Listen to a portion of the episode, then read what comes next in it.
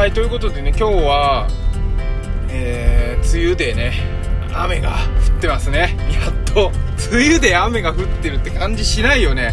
一体どうなっちゃってんのこの天気っていうことで。まあ地球温暖化の影響っていうのがねあの肌で感じるようになりました。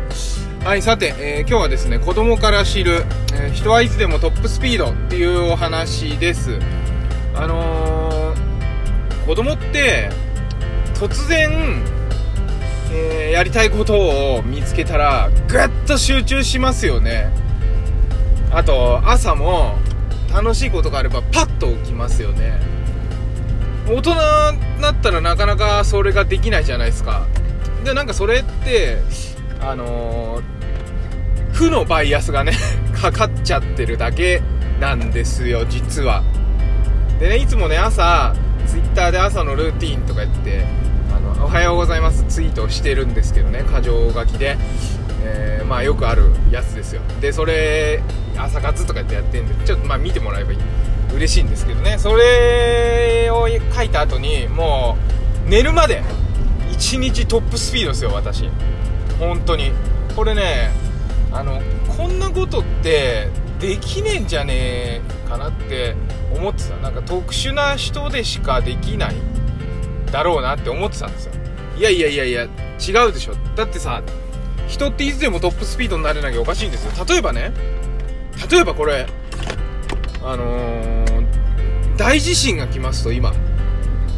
ね今大地震が来ていやでもさ今眠いからちょっと逃げんの1時間後にするわ。動けねえわって。ないんですよ。ないでしょ？もうはっなんだこれ地震地震？すげえ揺れてるってもう一気にトップスピードじゃないですか脳が。でそれが日常でもできるようになる。これをねあのー、やっていくと分かる。んなことできるわけないじゃんって今聞いてる方も思うかもしれないんだけど朝起きた瞬間からもう超トップスピード。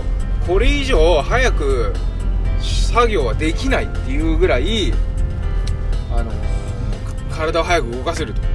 でまあただ早くやってるとねまあいやなんかこう目標が作りにくいからじゃ例えばいつもだったらじゃあ今日ね5時半に起きてで5時、えー、5時半に起きて6時15分までにご飯を作るぞってなったらさ6時5分までにご飯を作るぞとかっていう感じでタイムプレッシャーをかけるんですよ。でそうするとそこまでに終わろうとする。終わんなくてもいいんですよ。ただあー6時8分になっちゃったけど15分より早かったのみたいなその繰り返しをしていくとですねそのうちもう体がトップスピードでやるっていうのをもう覚えててだからねルーティン化しとくとなりやすい。です。でそのルーティン化を常にしているとですねそのルーティン化をしてないこともよしやるぞってなったらダッとトップスピードになるわけですよ。もうねこれあのフェラーリの0 0100m3 秒より速いですよ。もう本当に。あのアクセルじゃないです。スイッチ。オンオフ。これがね、まあ、やる気スイッチって言われてるもんだと思うんですけどそういうねあの物理的なスイッチがあるわけでもなくてですね。あのー、地震が起きた時。うわ地震だ！やばい！どうする？どうする？どうする？すげえ揺れてるぞっつってもうトップスピードで頭が動くと。それをやりやりたいことがある時または常に作動できるようにねできるんですよ。でそれは毎日の、えー、心がけじゃないけどなんつうの毎日の繰り返し。それがだからルーティン。ルーティンの良さなんですね。うん。分かりますか？だからねあのそれをね子供を見てて学べるんですよね。子供ってそのもう言い訳とかやれないとか関係ないじゃないですか。もうやってみたくなったらやるんだと。もう思いっきりやるんだと。それでトップスピードになってるわけでしょ。それをたくさんたくさんたくさんたくさん繰り返して大きくなるからいろんなことを覚えるんじゃないですか。だからもうね理由なんか考えないでちょっとやりたいなと思ったらやる。トップスピードでやる。でもダメだったらやめる。もう三日坊主の繰り返しでいいんですよ。それが子供でその子供から学ぶと人はいつでもトップスピードになれるんだと。ルーティン。でもそのまあね大人になっていろんな積み重ねであのできなくなっちゃってるからルーティン化って言ってみたりとかなんかタイムプレッシャーかけましょうって言ってみたりとかそういう話になっていくわけですよでもそうじゃない。子供見てりゃ分かる。やりたいことをパッてやるってダメだったらやめる。もうすぐ飽きちゃう。飽きたら次のことやる。あのー、その繰り返しでビタッとはまるものが出てきてあのー、突き抜ける人が出てくるわけですよ。だからね何かガッてやってる時に止めちゃいけないし親も何かもグッといろいろガッガッガッガッとやってやっていくと。ね、あの小学6年生の時のねあの私の担任の先生に音で会話すんなってなんかいつも怒られてるの覚えてるけどでも今は音で言っちゃう。グッグッグッグッグッとあのたくさんトライアンドエラーをやってねでどれかが突き抜けるとできることはずっと続けると続けていけばどんどんどんどんレベルが上がっていくとレベルが上がってくればいつの間にか、えー、みんなが知ってくれて、えー、それが突き抜けることもあると。ただそれだけなんですよね。まあ突き抜けてないをね私が言うのもなんなんですけど まあ音で会話するなって怒られながらですねそれを思い出してなんかまあいいなということで 今日は終わりにしたいと思います。そういえばちょっと話は変わりますけどまたあのー、子供のね小学校の帰宅時間の列に車が突っ込んだっていうお話あってお二人の方が亡くなられたっていうことで本当に本当に本当になんか心苦しくて悲しくてもうなんかこうもう今話してた涙出てきちゃいそうなんだけどどうにかならないものかと。どうにかならないか考えたのかっていうのをね言いたいなんかそこを2回目らしいんですよねこの事故。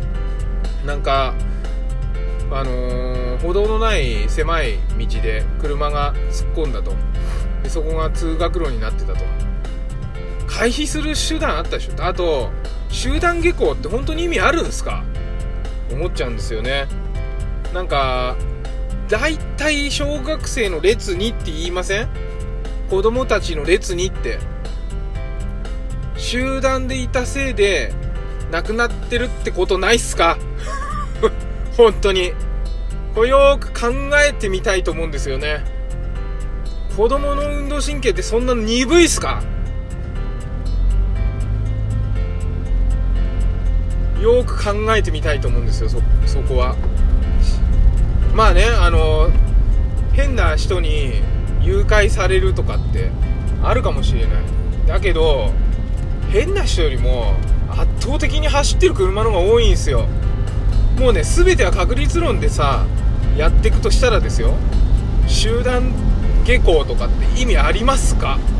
特に小学生とかになって家も近いわけでしょ？並んで帰る必要あるんですか？それはまあほら仲いい子同士で一緒にいるのはまた話は別だけど強制的に並んで更新じゃねえんだから。ちょっとねなんか前のほら保育園の子供たちの事故もそうだし手つないでたっていうじゃないですか。手離してたら逃げられたんじゃないの？もうそういうのねなんかもっと本質的に考えましょうよ、うん、ちょっとねそれ今ちょっとここは、えー、子育てパパのトークトークエッセイなんてね勝手にこういう言葉が出てきちゃって。本当になんか怒りを感じるな。運転手だけのせいにするんじゃなくてなんかそういうことを考えていけたらいいのかなっていうふうに思います。はいということで、えー、今日も一日健やかにお過ごしください。バモくん子育てパパのトークトークエッセイでした。いつもありがとうございます。